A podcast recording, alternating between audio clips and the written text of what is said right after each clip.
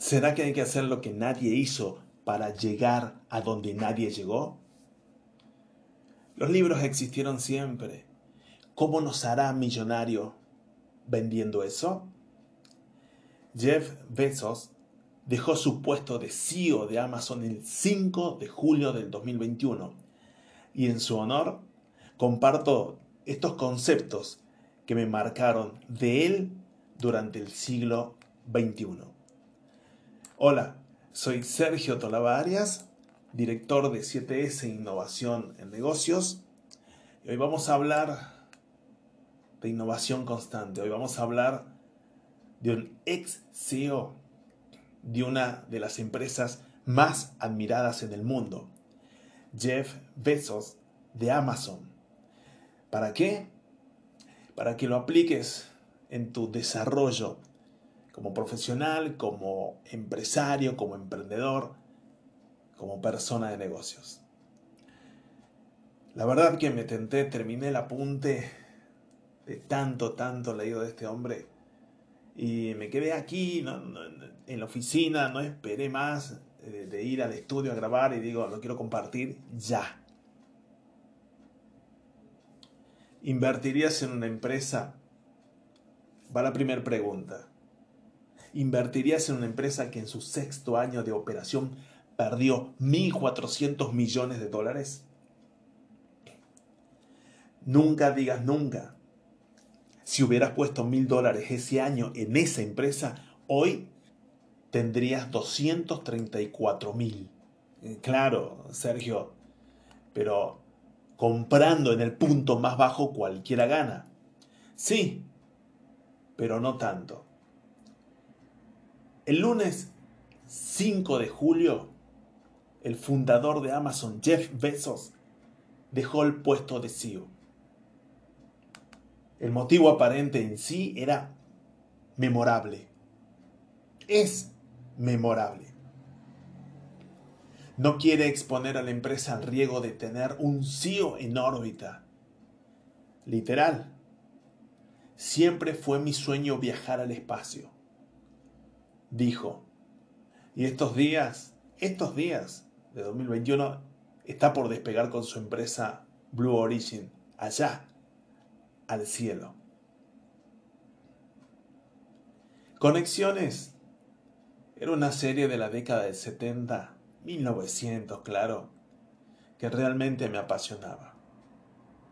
Y que hoy entiendo influyó mucho en mi forma de pensar. Así veo patrones. Y ese es mi sexto sentido. Jeff Bezos y Amazon desde el siglo pasado me llaman la atención por la disrupción continua y la innovación, claro. Porque la verdad, aprendiendo de este buen hombre, se puede aplicar esos patrones a otras áreas, a otras empresas, a otros emprendimientos, a otros proyectos. De alguna manera una carrera es una empresa y viceversa, el desarrollo de la misma en sí. Te comparto entonces algunos conceptos que aprendí de Besos Amazon, Amazon Besos y el modo en que creo que se puede aplicar no solo a las empresas, sino también a los proyectos. Insisto, a los proyectos. Punto número uno. Vamos con el primero. El primer aprendizaje, sobre todo para una empresa que cotiza en bolsa, es que uno puede trabajar para satisfacer a los analistas financieros. Bueno, y a los periodistas. O para construir una compañía increíble. Pero no las dos cosas. El cortoplacismo del sistema financiero es total mente opuesto a lo que hizo grandes a todas las empresas que conocemos. Y si el liderazgo intenta complacerlo, terminará dañando el negocio. El valor de una empresa no depende de sus resultados presentes, sino de sus resultados futuros. Y como toda predicción, es una opinión y como toda opinión, incluso incluso las que se documentan en complejos Excel y alucinantes PowerPoint, es solo eso, una opinión. El mismo Besos fue claro en 1997. 1997. En la primera carta a los accionistas como empresa cotizante. Consideramos que una medida fundamental de nuestro éxito será el valor que forjemos a largo plazo para los accionistas. Punto número 2. Todos los días son el día 1. Bezos constantemente recordaba a sus equipos y accionistas que el día 2 es en la práctica la nada misma. Así generaba un sentido de urgencia que le permitió a Amazon estar desafiando cientos, cientos de negocios al mismo tiempo, fracasando, teniendo éxito y aprendiendo sin parar. Hago un paréntesis aquí. Por allí vas a escuchar ruido, papel, apunte, teclado, mouse, autos, colectivos. Recuerdo, estoy en la oficina. Punto número 3. Estemos en desacuerdo, pero complementámonos. Complementarnos y comprometernos. Es una frase que en inglés es más potente, algo así como disagree and commit. En la carta a los accionistas del 2016, Besos explicaba que incluso él, siendo el jefe, aceptaba los proyectos con los que no estaba de acuerdo y los apoyaba como si fueran propios. No estaba de acuerdo y los apoyaba como si fueran propios. ¿Cuántas veces hemos visto en empresas, gobiernos y hasta en equipos de fútbol decisiones implementadas a medias, intentos encubiertos de que fracasen, rumores, dimes, diretes? De esta manera, Besos no solo aceptaba que muchas veces no tenía razón, sino que al mismo tiempo desarrollaba líderes, líderes mejores que él mismo. Entre paréntesis, si querés saber más sobre liderazgo, fíjate en el resto de los podcasts que están aquí. Y si no, www.sergiotoloba.com acércate al blog, donde escribo muchísimo sobre liderazgo actual. Volvamos. Vamos al punto número 4. Anota bien esto, memorizalo, escribilo, ponelo de fondo de pantalla. Todo se puede hacer más eficiente. Todo se puede hacer más eficiente. Algunos decían en aquellos inicios de Amazon, ¿qué lugar estúpido eligió Amazon para instalarse? ¿No? Seattle. Seattle no es de las ciudades más importantes, su clima no es el más atractivo, tampoco tiene universidades de tanto renombre. Sin embargo, para un e-commerce de libros, estar al lado del mayorista más grande del país era un diferencial enorme. Desde ese día, ese día uno, hasta este día uno, pasando por todos los días uno que tuvo en Amazon, desafiaron constantemente el status quo. La carta a los accionistas del 2010 comienza con un bosques aleatorios, estimadores vallesianos ingenuos, servicios Red Full, protocolos de chismes, consistencia eventual y muchas cosas que, que no entiendo la verdad y me cuesta traducir, pero que Besos y su equipo aplicaron en toda la organización.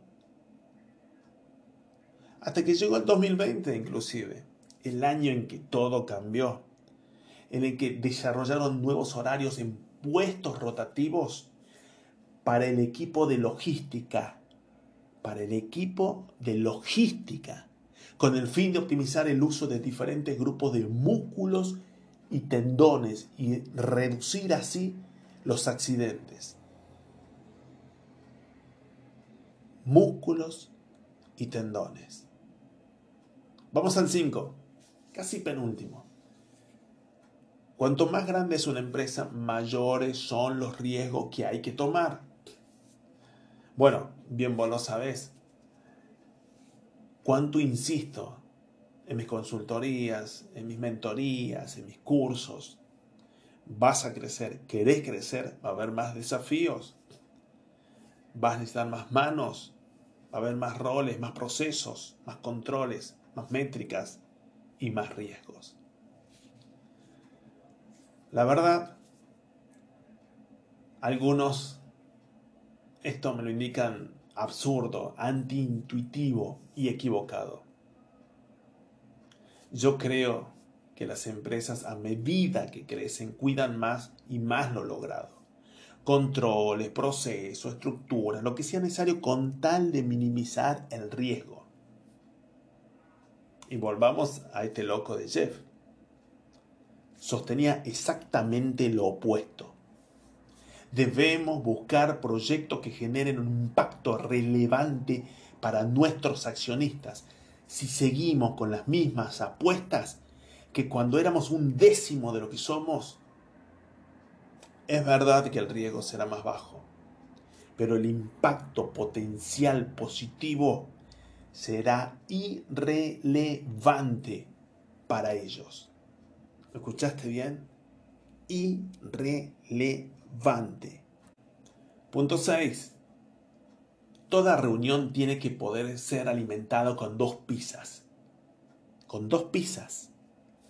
Con esta regla, Pezos reducía la cantidad de gente y el tiempo de las reuniones, logrando mayor eficiencia. Bueno, ¿cuántas partes tiene una pizza?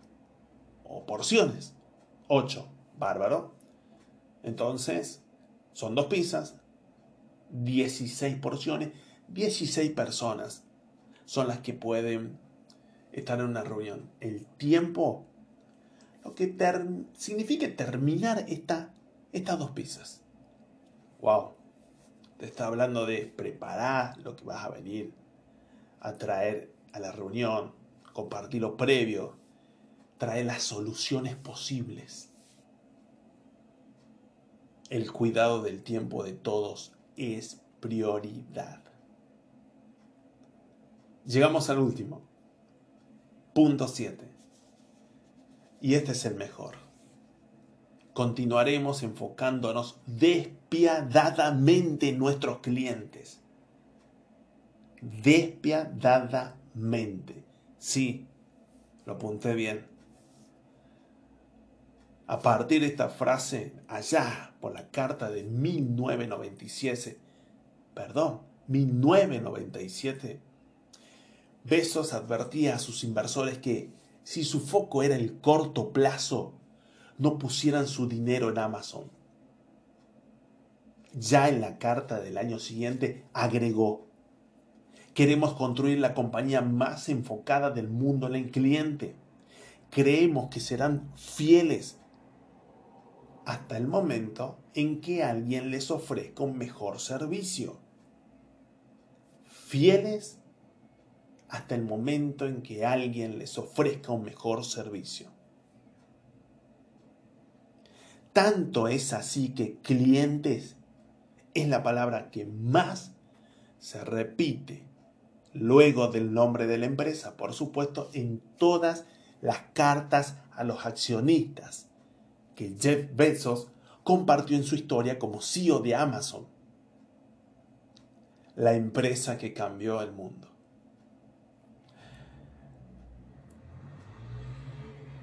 Por si te queda alguna duda de qué cosas son importantes para Bezos, repasa, repasa este podcast, este audio, esta reflexión, este análisis. Soy Sergio Tolavarias cierro esta, este pequeño apartado para pensar Y me quedo con aquello que con lo que me encanta cerrar estos audios. Recordá, el éxito es mejor buscarlo que sentarse a esperarlo. ¿Querés conocer más de mí, de mi equipo? www.sergiotolaba.com Allí tenés qué hacemos, cómo lo hacemos, a qué nos dedicamos. Tenés audio, tenés artículos, tenés videos. Y si querés eh, que nos sigamos, si querés darme tu opinión, etiquetarme en alguna de tus redes, en Instagram, en Facebook, en LinkedIn, estoy como arroba Sergio Tolaba 7S. Sergio Tolaba 7S. Te dejo un gran abrazo. Me pone muy contento compartirte este análisis. Hasta el próximo podcast.